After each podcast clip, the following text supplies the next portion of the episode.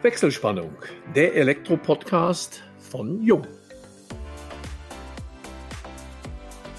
Hallo und herzlich willkommen zu unserem heutigen Jung-Podcast unter der Überschrift Warum die Zukunft elektrisch ist. Der Fachverband Elektroinstallationssysteme im Zentralverband der Elektroindustrie, kurz ZVEI, ist die zentrale fachliche und politische Interessenvertretung der Hersteller von Produkten der elektrischen Installations- und Gebäudesystemtechnik. Diese systemrelevante Branche ist eine der tragenden Säulen der deutschen Wirtschaft. Wie sie die aktuelle Corona-Krise meistert und welche technischen Herausforderungen die Zukunft stellt, möchten wir von Klaus Jung erfahren. Er ist Geschäftsführer des Fachverbands Installationsgeräte und Systeme im ZVI. Wir, das sind Elmo Schwanke, über 30 Jahre in der Welt der Elektrotechnik als Journalist unterwegs und meine Wenigkeit Georg Pape, Leiter Kundenkommunikation im Vertrieb bei Jung. Ja, Klaus, herzlich willkommen. Ich freue mich ganz besonders, dass du heute an unserem Podcast teilnimmst und für alle Zuhörerinnen und Zuhörer von vorne weg die Namensgleichheit, also Klaus Jung und Elektrogeräte und Systeme Jung, ist rein zufällig und meines Wissens nach bist du weder verwandt noch verschwägert mit der Gründerfamilie Jung. Freue mich aber trotzdem, dass wir deinen Namen jetzt auf keinen Fall vergessen werden. Und Elmo, dich begrüße ich natürlich auch wie immer recht herzlich zugeschaltet aus dem sonnigen Oberallgäu. Ja, danke Georg, auch von meiner Seite aus, Klaus, ein herzliches Willkommen in unserem heutigen Podcast. Wir werden in den kommenden 30 Minuten die großen politischen, wirtschaftlichen Themen nur ansatzweise skizzieren können, aber dennoch vielleicht zum Einstieg viele unserer Zuhörerinnen und Zuhörer kennen zwar den ZVEH und auch den Fachverband Installationsgeräte und Systeme, aber ich denke, dass nur wenige wirklich wissen, was sich dahinter verbirgt, wo die zentralen Aufgaben sind. Könntest du uns etwas über die Organisationsstruktur, auch über eure Hauptaufgaben und Aufgabenschwerpunkte sagen, bitte?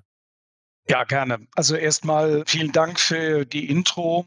Ja, die Gemeinsamkeit ist der Name Jung aber nicht verwandt und verschwägert, leider. Eine oder andere heimliche Gesellschafterei wäre nett, aber dann könnte ich diese Aufgabe, nämlich Repräsentant von fast 150 Elektroinstallationshersteller sein zu dürfen, nicht ausführen. Das ist ein zentraler Punkt. Also, und da kommen wir auch auf einen zentralen Punkt als Person und als Institution ist der Zentralverband der Elektro- und Elektronikindustrie und zukünftig neu. Wir sind nämlich umbenannt worden. Das ist top aktuell und wird demnächst veröffentlicht. Nämlich wir werden zukünftig Elektro- und Digitalindustrie sein. Und die Erweiterung Digitalindustrie beschreibt auch die Veränderung der Märkte, dass Software, Hardware, Embedded Software immer weiter sich verändert. Wir werden ja auch gleich über das Thema Digitalisierung sprechen. Und ja, der Z ist eigentlich Programm, steht für Zentralverband und involviert sind 23 Teilbranchen. Und unser Verband ist stolze 103 Jahre alt, hatte also vor 2018 sein 100-jähriges und ist am Ende des Tages über die Elektrifizierung von seinem Gründer Christian von Siemens, der die Elektroindustrie 1918 gegründet hat, eine letztendlich Zusammenschaltung, immer wieder Integration und Veränderung der Elektroindustrie als solches. Und der Zentralverband ist einer der großen fünf Wirtschaftsverbände. Und die EES, Elektroinstallationssysteme, ist eine starke Stimme, aber eben nicht die alleinige. Ja, die Aufgaben heute in einer globalisierten Welt sind natürlich vielschichtig und eben nicht mehr die, die in den 70er und 80er, als die Märkte noch national geprägt waren und auch noch technisch in dieser Komplexität wie sie heute sich darstellen, noch nicht geprägt waren. Und so gesehen waren auch die Aufgaben für kleine Fachverbände auch nicht mehr erfüllbar. Und heute ähm, bin ich ein Repräsentant mit meinen Kollegen und Mitarbeitern im EES, um die Produkt, Technik und die marktbezogenen Fragestellungen, strategischen Fragestellungen gemeinsam mit den Unternehmen zu entwickeln. Aber es gibt auch ein Gesamthaus.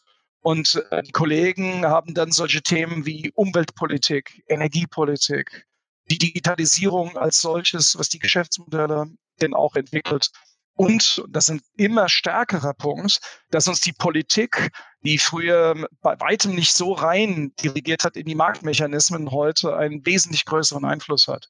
Deswegen auch die Verbände, sie sind immer Spiegelbild einer Branche, müssen ein Spiegelbild sein und müssen sich also wie ihre Mitglieder ständig anpassen, das Thema Politik eine Bedeutung hat. Deswegen auch natürlich eine starke Vertretung in Berlin, in Brüssel, heute auch in Peking. China und die Elektroindustrie hat im Schnitt fast 70 Prozent Exportanteil.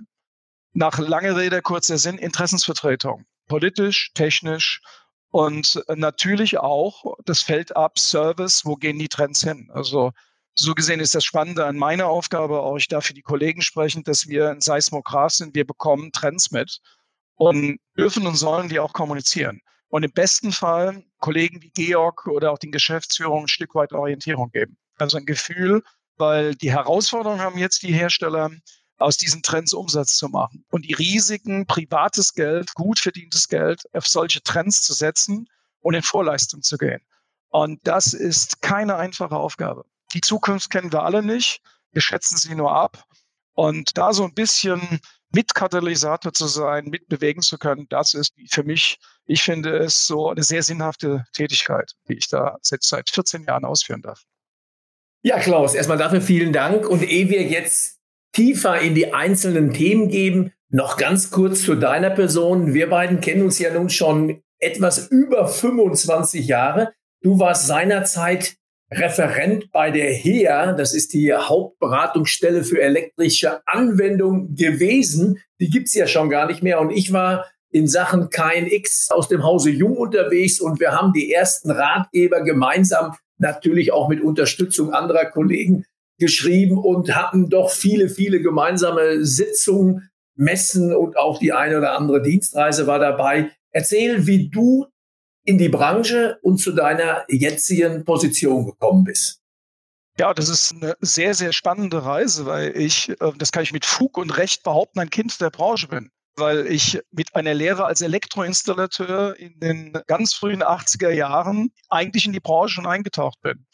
Und habe parallel dann mein Abitur gemacht, habe später elektrische Energietechnik studiert, eine gewisse Phase in der Industrie, im Projektmanagement gearbeitet. Und alle Phasen waren wichtig. Und unsere Wege haben sich dann bei der HEA gekreuzt. Und dort habe ich mich ja zuerst um das Thema Elektroinstallation gekümmert, aus Sicht der Netzbetreiber, der Energieversorger. Und ich war ja immer in einem fremden Körper, nämlich bei den Energieversorgern und habe mich mit der Industrie und mit dem Handwerk beschäftigt. Also ein Scout und gar nicht im Kern der eigentlichen Energieversorgungslandschaft. Und später durfte ich mich mit Bauphysik beschäftigen. Und jetzt kommt's. Alles Themen, die heute ähm, wichtiger denn je sind. Und wir kommen ja gleich auch in die Megatrends, die sozusagen mir heute auch helfen, ein tieferes Verständnis zu entwickeln, weil du kommst aus dem Thema Gebäudeautomation, aber Building Automation ohne Building und ohne Interaktion funktioniert nicht. Du brauchst alle Welten, du musst ganzheitlich denken. Ja, und dann kam eben irgendwann der Ruf zum ZVI vor über 14 Jahren, den ich dann auch gern entgegengenommen habe. Und es war für mich unvorstellbar, also 1981, dass ich mal der oberste Repräsentant der Elektroinstallationsindustrie sein darf. Also wenn man dann als junger Bursche da einfach sein Leben loslegt, äh, war es unvorstellbar. Und es ist heute für mich reflektierend fast ein Traum, ja. Und der läuft ja noch. Und ich darf Ihnen sagen, wir haben die nächsten 10 oder 15 Jahren super spannende Zeiten vor uns. Mit wahnsinnigen Chancen, aber auch Risiken. Aber zu denen kommen wir ja gleich. Das ist ein gutes Stichwort, Klaus. Risiken. Du hattest es gesagt. Der Verband ist auch Seismograph der wirtschaftlichen, politischen Entwicklungen und der schlägt sicherlich aus, wenn man die aktuelle Entwicklung in der Corona-Krise betrachtet. Wie stark ist die Branche von Corona, von den Auswirkungen dieser Pandemie betroffen? Ein Stichwort sei nur genannt Lieferengpässe, also sowohl das Handwerk als auch der Elektrogroßhandel beklagen, dass es in vielen Bereichen an Material mangelt, vor allem die Rohstoffzulieferer. Durchaus dann wird das teilweise sehr harsch gesehen, denen wird vorgeworfen, dass sie künstlich die Preise in die Höhe treiben und diese Verknappung und auch die Pandemie nutzen. Wie sieht diese Lage aus deiner Perspektive aus? Das ist eine sehr gute Frage. Und auch hier ein Verband und auch ich als Vertreter dann des Gesamten haben natürlich auch eine gesellschaftliche Verantwortung und müssen durchaus horizontal und das Breite auch beurteilen. Und wenn man fair und ehrlich ist und den Maßstab der deutschen Wirtschaft anlegt oder unserer gesamten Ökonomie, auch der europäischen Ökonomie, ist äh, die Elektroinstallationsindustrie, der gesamte Gebäudemarkt ein Krisengewinner.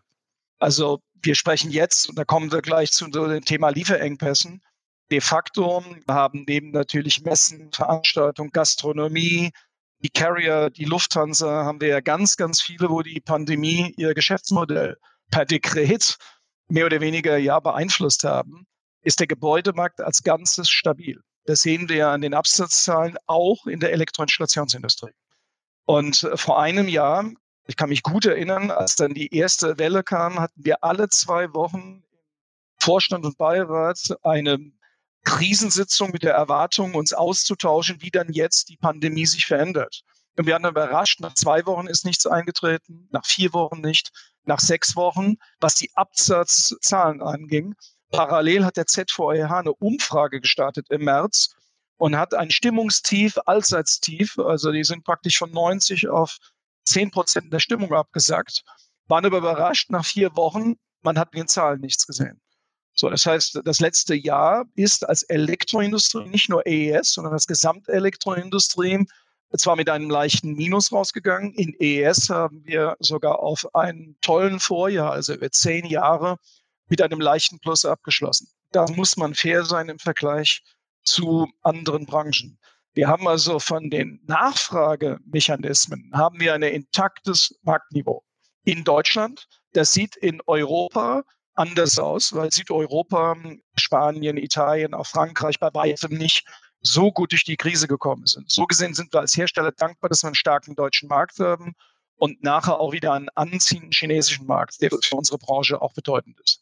Und dann hatten alle in der Branche, Georg Weiß, das Gefühl, ja, läuft, aber dass uns die Krise hinten trifft, wie ich so schön sage, und nicht vorne auf der Kundenseite, sondern auf der Beschaffungsseite, das hatte so in der Dimension keiner auf dem Schirm. Und das ist ja auch deine Eingangsfrage, auch schwer ersichtlich. Also Georg weiß das, dass die Beschaffungsseite bei Halbleitern extrem ist oder Kunststoffe, Kabelindustrie extrem ist. Das hat mehrere Effekte. Mir war zum Beispiel überhaupt nicht bewusst, dass Abfallprodukte bei der Kerosinherstellung wichtige Bestandteile für technische Kunststoffe sind, die man auch nicht eins zu eins ersetzen kann. Das ist mal ein prominentes Beispiel wie bestimmte Ketten ineinander hängen. Dann natürlich auch Dinge wie Suezkanal, Wetterphänomene, wobei die gibt es in jedem Jahr überall auf der Welt. Es sind also mehrere Effekte und natürlich auch, dass viele Branchen ihre Kapazitäten angesichts einer länger anhaltenden Pandemie schlicht und ergreifend reduziert haben. Und jetzt kommt eins zum anderen. Und am Ende des Tages ist genau das, was jetzt natürlich kolportiert wird, prominent durchs Handwerk, wo wir vollstes Verständnis haben, auch dann in Richtung Handel und auch zu den Herstellern, volles Verständnis. Aber wir können es sozusagen als Hersteller weder regeln, sondern, wie sagte es ein prominenter Vertreter auch aus unserer Industrie, wir könnten eigentlich den Vertrieb momentan komplett in den Einkauf verlagern, um zu schauen, wie wir die Materialien in irgendeiner Form beschaffen können zu einem unglaublichen Preisniveau. Eine Aussage von einem Spitzenvertreter, ein Standardchip im Bereich der Building Automation einsetzbar, der 50 Cent kostet, wird heute im Weltmarkt mit 75 Dollar gehandelt. Es sind also um, Preisniveaus, wo auch bestimmte Hersteller nicht mehr mitgehen und deswegen auch teilweise die Produktion einstellen. Also das ist tatsächlich jetzt sowohl bei der Industrie, im Handel durchaus auch kritisch zu sehen. Also die Pandemie trifft uns nicht auf der Nachfrageseite, sondern bestimmt noch die nächsten Monate. Also ich vermute mindestens das Jahr werden wir dieses Thema Rohstoffe, Preissteigerung, Kampf um Produkte wirklich noch erleben. Trotzdem muss man fair sein, wenn man jetzt in andere Branchen sieht, unsere Partner von den Messen, da haben wir ja durchaus ein Herz dafür, davon leben wir ja mit auch. Die können gar kein Geschäft machen. Und so gesehen wäre mir wichtig jetzt in der gesamtgesellschaftlichen Betrachtung, sind das Herausforderungen, aber wir haben einen intakten Markt. Das wäre auch wichtig, das einzuordnen und unsere Problemstellungen auch jetzt, die sind zwar wichtig, aber sie sind nicht existenzgefährdend, das in anderen Bereichen durchaus sichtbar ist. Du hattest es ja gesagt, dass natürlich auch seitens des Elektrohandwerks dann der Vorwurf kommt an die Industrie. Es gibt Preiserhöhungen, es gibt Lieferengpässe. Andererseits kommt natürlich auch aus der Industrie der Vorwurf dann an die Politik, dass hier entsprechende Abhängigkeiten der großen Rohstoffkonzerne einfach so geduldet noch gefördert wurden und der Suezkanal sicherlich, das ist ein Argument. Kerosinabfälle, Kerosin gab es. Also ich kenne einige Unternehmen aus der Elektroindustrie, die sagen, Kerosin haben wir genug. Also warum kann man keine Abfälle produzieren, um dann letztendlich Kunststoffgranulate auch bereitzustellen? Das heißt, muss darüber hinaus etwas getan werden, um solche Schieflagen künftig zu vermeiden. Ich meine, dass die Elektroindustrie und auch die Branche in Krisen relativ fest immer war, das haben wir schon 2008 und 2009 gesehen, wo ja auch nur Teilbereiche massiv betroffen waren. Das klassische Elektrohandwerk und die klassische, sage ich mal, Elektroindustrie für das Elektrohandwerk waren ja kaum, kaum berührt. Ja, lieber Elmo, das ist eine, eine, berechtigte Frage, aber ähm, ich würde jetzt gerne den schwarzen Peter, Industrie, Industrie, dann Richtung Politik, sondern das sind die Nebenwirkungen einer globalisierten Welt.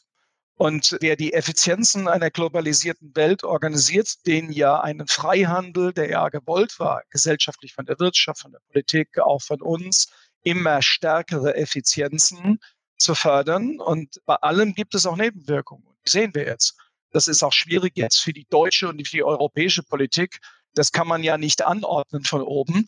Wenn Wertschöpfungsketten so vernetzt sind, und wie sagt es auch ein bekannter Unternehmer, ich bin eigentlich davon ausgegangen, dass wenn ich drei Quellen habe, Beschaffungsquellen, dass ich eine gewisse Sicherheit habe.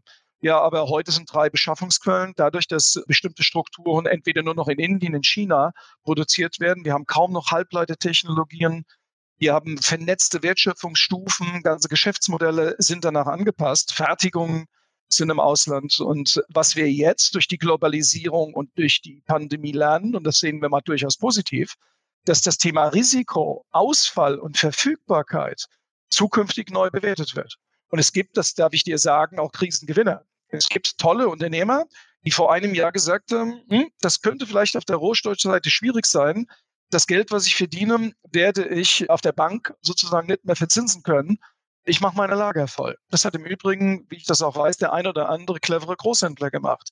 Gott schütze den Mittelstand, der so schnell und aktiv ist und der ein oder andere ist noch lieferfähig für eine bestimmte Zeit. Aber eins ist auch klar, wenn die Quelle irgendwann versiegt, das kann eine Zeit abrufen. Das ist Wirtschaft.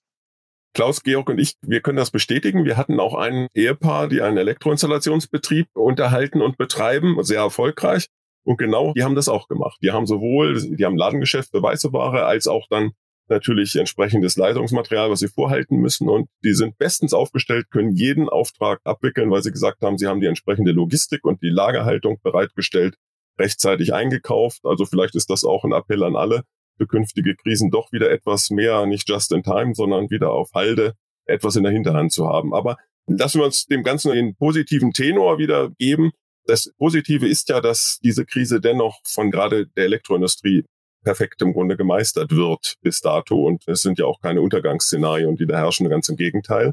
Die Auftragslagen sind sehr gut aus dem Elektrohandwerk. Jedenfalls weiß ich das aus erster Hand und höre es immer wieder.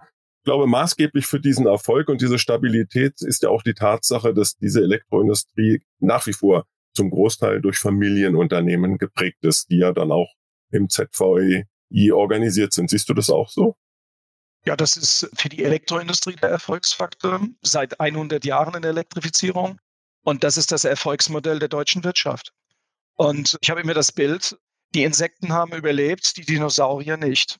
Ja, und das ist, macht bewusst diesen Vergleich zur Natur, weil es braucht im Übrigen, um Geschäftsmodelle zu skalieren, groß und klein.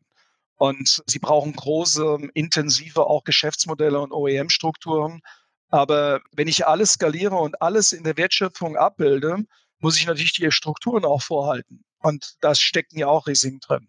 Und der Mittelstand ist in sich schlicht und ergreifend innovativer. Und jetzt insbesondere in unserer Branche, in der ES-Branche, der tolle Wettbewerb des Mittelstands. Also Georg, auch eure Wettbewerber, die machen euch auch besser. Jetzt gerade im, im Bereich Schalter, KNX, in der Building Automation, immer wieder neue Ideen. Jemand versteht noch in einer Nische vielleicht einen Tick besser die Anforderungen, gewinnt irgendwo Mini-Marktanteile. Es gibt wieder eine Reaktion. Und äh, wenn Sie mal reinschauen in den französischen Markt, der doch sehr dominiert ist von zwei großen Playern, das ist im Übrigen auch eher das Wirtschaftsmodell in Frankreich, größere Strukturen, und das macht uns resilient gegenüber diesen, diesen Anforderungen. Ja? Und auch im Verbund mit dem Elektrohandwerk, also auch mit dem deutschen Verbandsinnungswesen. Und das kann Georg aus seiner Exportbrille natürlich auch beurteilen. Nirgendwo ist der Markt so strukturiert entwickelbar wie in Deutschland, weil es Verbände gibt, die Kundenstrukturen bündeln, also Interessensvertreter. Und wir arbeiten hier eng mit auch im Großhandel und natürlich mit dem Handwerk zusammen, haben ein tiefes Verständnis miteinander, auch mit den Wohnungswirtschaften und reden auch Tacheles. Also hinter verschlossenen Türen wird über die Zukunft geredet.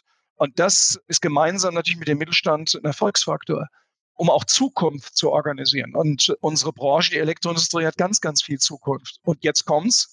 Jetzt mit den politischen Rahmenbedingungen, die ja auf uns zukommen, haben wir sogar einen gesellschaftlichen Auftrag, also sogar so eine Verpflichtung, das in diese Richtung zu entwickeln. Ja, das ist nochmal eine neue Dimension. Ja, Klaus, du gabst schon das Stichpunkt Zukunft. Und wenn man auf eurer Homepage so ein bisschen quer liest, so ein bisschen surft, dann kommen einem Begriffe wie All Electric Society. Schon in den ersten Seiten beim ersten Surfen laufen einem über den Weg. Erklären uns doch mal kurz, was wir uns unter All Electric Society konkret vorstellen können. Ja, das ist der neue Claim und der eigentlich symbolisieren wird, dass die Welt von morgen und die Zukunftsvision und auch die Herausforderungen, die unsere Gesellschaften zukünftig haben, nur durch Elektrotechnik und durch Informationstechnik gelöst werden können. Beispiel. Wir müssen nachhaltigere Gebäude organisieren. Die Mobilität muss nachhaltig werden. Wir müssen wegkommen von Verbrennen von fossilen Energieträgern und diese Nachhaltigkeit kriege ich nur organisiert, entweder indem ich auf Komfort, Sicherheit und alles das, was wir als Errungenschaft haben in der modernen Welt, verzichten, also Verzicht, oder ich muss es mit mehr Technologien anders entwickeln. Oder regenerative Energieerzeugung. Was ist regenerative Energieerzeugung? Weiß jeder, der sich mit Strom auseinandersetzt. Das ist Photovoltaik, das ist Wind, das ist Wasserkraft. Überall steckt Maschinenbau, Elektrotechnik und Informationstechnik drin. Und wenn heute die Politik in der European Building Performance Directive, das ist sozusagen das europäische Ziel, mal runtergebrochen auf unseren Gebäudemarkt, eben vorgibt, dass der Gebäudebestand 2050 komplett klimaneutral sein muss, dann ist diese Vision nur mit mehr Technik umzusetzen und automatisch mit Building Automation, mit Elektrotechnikkomponenten. Und jetzt kommt es natürlich auch mit Heizungsanlagen, die zukünftig nicht mehr mit Gas und Öl befeuert werden, sondern, und da steckt jetzt auch die neue Chance, aber auch Risiko drin, mit elektrischen Systemen. Aber das werden Hybridsysteme, das ist das neue Normal, es wird komplexer. Also eine Wärmepumpe, Photovoltaik, Speicherung von Energien, Erzeugung dezentral. Dann muss man diese Gebäude auch mit dem Stromnetz verbinden oder mit Quartieren verbinden. Und da kommt Informationstechnik rein. Und schon wird aus diesem Schlagwort All Electric Society wird das schon begrifflicher. Oder nehmen wir das Thema, was hier heute brutal sichtbar ist, die Elektromobilität. Wir brauchen eine Ladeinfrastruktur. Also jetzt haben wir Autos, wir sehen ja jetzt, wie das auch skaliert wird. Wir brauchen eine Ladeinfrastruktur. Wo ist die Ladeinfrastruktur? Zu 70 Prozent zu Hause, weil dort sind die Standzeiten. Wir werden auch ein öffentliches Ladennetz haben, aber auch da habe ich Elektrotechnik. Und die Elektromobilität ist ja erst nachhaltig, wenn die Energieerzeugung nachhaltig ist. Und äh, das ganz Spannende ist, und auch jetzt für die Politik, wir haben eine Energiewende und eine Klimawende, wird uns drei Dekaden beschäftigen, in Minimum. Vielleicht sogar vier Dekaden. Und ich denke gern immer vom Erfolg nach vorne. Wenn wir das alles geschafft haben, wird unsere Gesellschaft entlastet von Energiepreisen. Wenn man sieht, was wir heute bezahlen für Öl und für Gas, also für den Energieimport. Und im Übrigen, Elmar, als Journalist schaue ich dich auch an, welche Kriege es es gibt, welche globalen Interessen es wegen dem Öl, wegen den fossilen Energieträgern. Und wenn wir sozusagen unabhängig von dem werden, werden wir auch politisch unabhängig. Aber diesen Preis kriegen erst unsere ja, Kinder oder Enkel zu spüren. Und das musst du natürlich heute am offenen Herzen, wie ich immer so sage, organisieren. Weil die Stromversorgung muss ja jetzt stabil sein, die Wirtschaft braucht das und ich muss das Step by Step machen. So gesehen ist das ein Jahrhundertprojekt, das aber ohne Elektroindustrie, digitale Industrie, auch die äh, Kollegen vom Maschinenbau nicht umorganisierbar ist. Und jetzt kriegt ihr auch ein Gefühl dafür, dass sozusagen unsere Hauptgeschäftsführung und die Abteilung im Prinzip die Hauptinteressensvertreter im, im Gespräch mit der Politik sind. Wo stehen wir technisch? Wie können wir die Stellschrauben in der Politik, die Rahmenbedingungen Step by Step anpassen? Der Fakt zu dem Thema, ein Riesenthema im ZVI ist, wo ist der richtige CO2-Preis?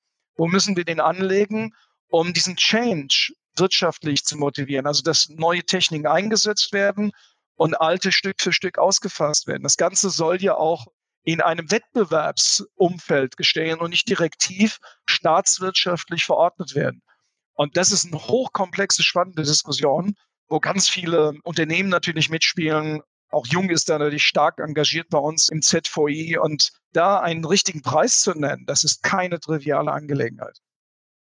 Ja, das glaube ich, Klaus. Vor allen Dingen, du sprichst es ja an, man muss ja auch global denken. Wenn ich mir meinen kleinen Anspitzer Globus hier hinnehme und sehe, wo wir in Deutschland sind und dass es doch noch viele, viele Länder, die noch viel, viel, viel größer sind, somit auch deutlich mehr zu dem Thema beitragen können. Dass wir da sicherlich in Vorlage gehen, ist klar. Aber das heißt also, eure Aufgabe ist nicht nur auf Deutschland beschränkt, sondern ihr seid da auch im internationalen Dialog. Absolut. Ihr habt auch Dependancen außerhalb von Frankfurt, sogar außerhalb der Bundesrepublik. Absolut. Also der ZVI ist wie auch andere Spitzenverbände international positioniert. Wenn die Mitglieder im Schnitt zwischen 60 und 70 Prozent Export machen, dann ist klar, dass es immer eine internationale Dimension gibt. Die Elektroindustrie lebt von Standardisierung, von Normung, von gemeinsamen Schnittstellen. Die ist seit vielen Jahrzehnten, seit 30 Jahren international. Also die Schokosteckdose und der Stecker, die Normierung muss ja sozusagen in einem Wirtschaftsraum standardisiert sein. Und ja, heute der größte Bereich wird geregelt industriepolitisch in Brüssel. Und dementsprechend ist Brüssel ein ganz starker ja, Influencer, die Politik, aber auch der Stakeholder-Prozess aus der Normung. Das war so und es wird es auch zukünftig sein. Und klar, wir Normung transferiert in Märkte und in unserem Fall nach China kann natürlich Märkte erschließen.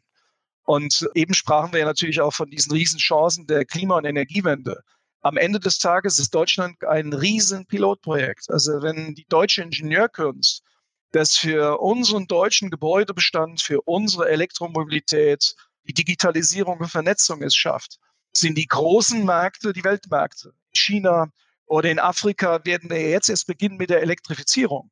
Mein ehemaliger Vorsitzender Andreas Bettermann sagte, in Afrika gibt es keine Kraftwerke. Dort wird die Photovoltaik die Erstausrüstung werden. Also dort wird automatisch dezentral eine Stromversorgung aufgebaut. Und das sind die Märkte auch für die deutsche mittelständisch geprägte Industrie von morgen. So gesehen, das ist nochmal eine andere Perspektive, ist das ein ganz großes Pilotprojekt und natürlich für ein ZVI auch, auch ein Teil unseres Jobs ist es, Technologie zu erklären, Märkte zu erklären und andere Stakeholder auch mitzunehmen. Also mein Job ist es auch, mit meinen Kollegen der anderen Verbände in Spanien, Frankreich, den Austausch zu prägen. Aber sie schauen tatsächlich nach Deutschland. Und jetzt kommt der entscheidende Faktor, mal bezogen auf Licht oder ES-Branche. Fast 85 Prozent der Hersteller in Europa sitzen in Deutschland. Das zeigt, welches Cluster wir sozusagen haben. Und dadurch hat der ZVI, aber auch andere Spitzenverbände natürlich eine wichtige Treiberfunktion. Wir können uns da gar nicht zurücklehnen. Wir sind im Lead und logischerweise spricht man auch Englisch im ZVI, um das so mal symbolisch dann zu beschreiben. Es steht sicherlich außer Frage, dass die deutsche Wirtschaft, auch die deutsche Ingenieurskunst, das leisten kann und in großen, da bin ich ganz zuversichtlich, Teilen auch leisten wird. Jetzt gibt es verschiedene Zeithorizonte. Du sprachst von einem Jahrhundertprojekt, von Dekaden, also Jahrzehnten. Einige Politiker, wenn wir auf die E-Mobilität zu sprechen kommen, sagen, ab 2035 werden keine Verbrenner mehr produziert. Wie realistisch hältst du solche Aussagen? Wie rasch wird das zum Beispiel bei der E-Mobilität vorangehen aus der heutigen Perspektive? Ich halte das mit Rückblicken aus meiner Erfahrung, weil ich durfte, als ich beim ZVI einstieg, das Thema Elektromobilität mit dem Beginn der Steckerdiskussion, die Leute, die in der Branche lang tätig sind, kennen, erfahren. Und Kanzlerin Merkel, dann ist die nationale Plattform gegründet worden. Und dann hieß es, 2020 sollen eine Million echte Elektrofahrzeuge am Start sein. Ich hielte das für ein Hirngespinst. Also ganz realistisch, also das, wie kann man sowas anordnen? Die deutsche Bundeskanzlerin wird sich wahrscheinlich um 12 bis 15 Monate geirrt haben. Welthistorisch ist das eine Punktlandung. War für mich nicht glaubbar. Heute weiß ich, ich darf auch mitarbeiten in einer gemeinsamen Plattform im Verband der Automobilindustrie und sehe die Hochfahrpläne der OEMs. Ein VW-Konzern hat komplett auf Elektromobilität umgeschaltet und sehe ihr Zahlenwerk, wie sie jetzt auch verkaufen werden, wo die Entwicklungspfade hingeht und wo auch jetzt die Batterietechnologie in ihren Effizienzen sich hin entwickelt. Für mich unfassbar. Und heute würde ich das nicht mehr als unrealistisch festlegen. Und die Politik kriegt ja diese Stimmen auch. Also sie verifiziert das natürlich auch aus den Diskussionslagen. Und jetzt lassen wir uns nicht über eins oder zwei Jahre reden. Ich glaube, weltgeschichtlich ist das eine Punktlandung. Aber wenn man sieht, was jetzt in der Batterietechnologie möglich ist, glaube ich, dass die Elektromobilität stark kommen wird. Aber sie wird nicht die einzigste Mobilitätsform sein. Und das ist auch wichtig. Die Welt von morgen ist plural.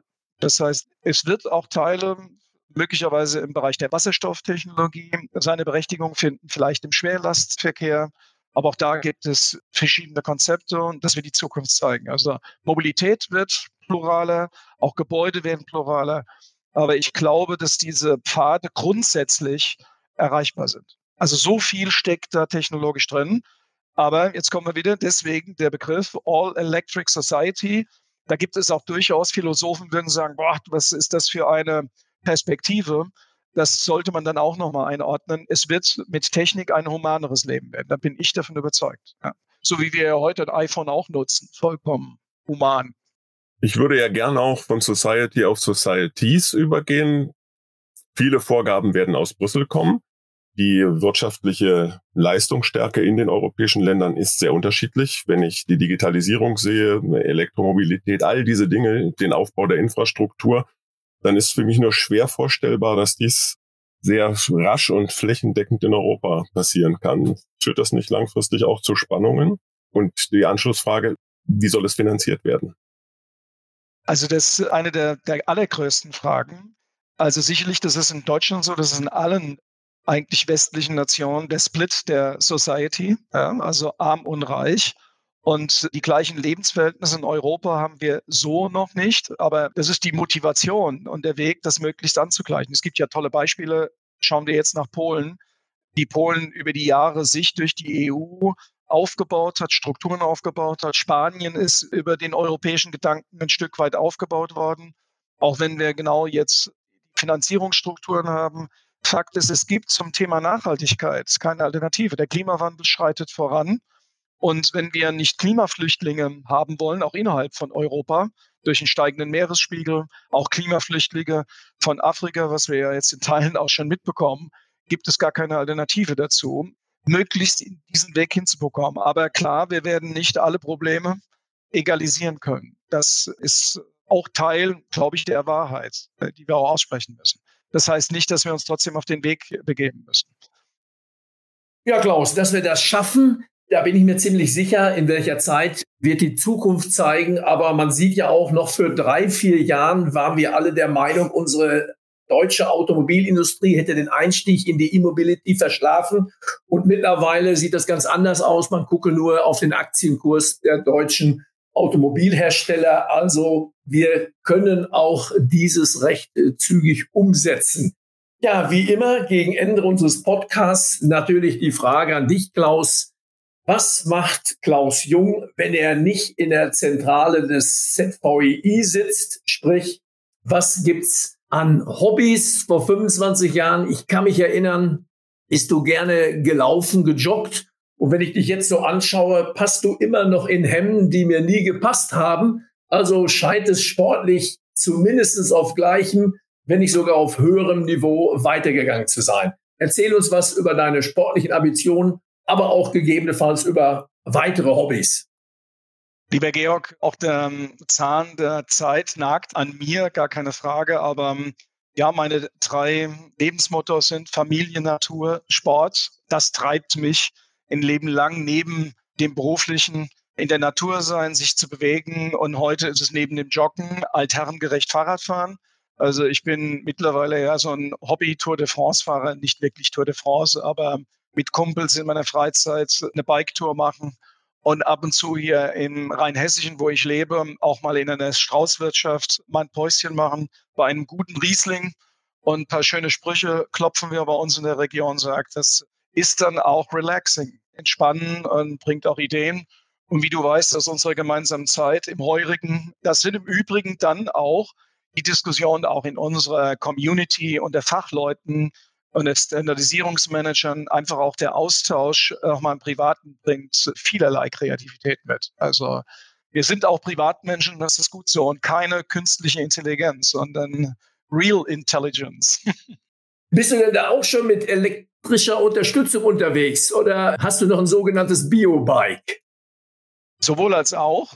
Ich habe tatsächlich ein E-Mountainbike, aber der E-Motor wird nur eingeschaltet wirklich bei ordentlichen Steigungen, sodass ich wirklich länger fahren kann. Aber ich müsste es noch nicht.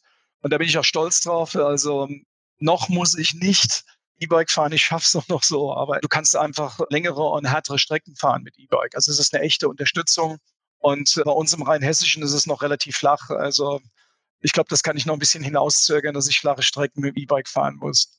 Meine abschließende Frage, wir bewegen uns ja hoffentlich dem Ende der Corona-Pandemie entgegen. Gibt es so etwas für dich? Hast du einen Wunsch, wenn die Pandemie tatsächlich vorüber ist und wir wieder frei uns bewegen und reisen können, was du dann unternehmen willst? Ja, der Wunsch ist, glaube ich, bei uns allen konsistent, sowohl Familie als auch Beruf wieder Menschen treffen zu können. Ja, wir sind Herdentiere und keine Einzelgänger. Ja, und wir brauchen den Austausch im Job, und es gibt ja auch Menschen, mit denen kann man nicht, das ist auch Teil der Welt, aber mit den lieben und interessanten Menschen sich wieder austauschen zu können. Und von daher wird auch eine Lufthansa und die Tourismusbranche extrem wiederkommen. Warum? Weil es unsere Urinteressen sind, sich auszutauschen, Restaurants zu besuchen. Und das ist eigentlich mein größter Wunsch, wieder in Austausch zu kommen. Ein Stück weit dieses Emiratentum, also zurückgezogen in der Natur. Und wir mussten uns ja jetzt auch reglementieren das wieder erleben zu dürfen. Andererseits, das Positive jetzt auch zu ziehen, auch mal wieder ein Stück weit zurück zu sich finden, zur Familie, zu den Grundwerten und nicht immer mehr, mehr, mehr. Also ich glaube, Glück kommt nicht immer nur mit materialistischen mehr, mehr Gedanken. Also dieses Thema Nachhaltigkeit auch im eigenen Leben, das nehme ich so ein bisschen aus der Pandemie mit und weiß, dass Kumpels, Bekannte ähnlich denken. Also das ist, glaube ich, auch eine Botschaft. Ja. Das war ein gutes Schlusswort. Klaus, ich glaube, Georg, dem können wir uns kompromisslos anschließen. Das werden wir auf jeden Fall und da hoffe ich natürlich für alle mit, dass wir uns in absehbarer Zeit auch wieder persönlich treffen und dann auch wieder gemeinsam ein bisschen was trinken, im schlimmsten Fall auch essen und aber auf jeden Fall uns gut unterhalten. Also das teile ich zu 100 Prozent. Herzlichen Dank, Klaus. Danke, Georg. Und vielleicht sehen wir uns, oder besser gesagt, ja, wir sehen uns dann auch. Die Zuhörerinnen und Zuhörer werden uns nur hören können in einem Podcast vielleicht in einem Jahr einmal wieder. Wir würden uns, denke ich, Georg, sehr freuen. Vielleicht auf einer gemeinsamen Radtour, ja, wenn das Motorengeräusch von Klaus unsere Fragen nicht unbedingt übertönt. Ja, die Befürchtung habe ich auch. Aber damit sind wir dann wirklich am Ende. Damit schalten wir für heute die Wechselspannung frei und bedanken uns bei allen Zuhörerinnen und Zuhörern ganz herzlich. Wir hoffen, es hat euch wieder viel Spaß gemacht und wenn das so ist, freuen wir uns natürlich über eine Weiterempfehlung. Und falls ihr Fragen haben solltet, beantworten wir euch diese sehr gern unter kundencenter.jung.de. Wir freuen uns auf euch beim nächsten Wechselspannungstalk, dem Jung Elektro Podcast.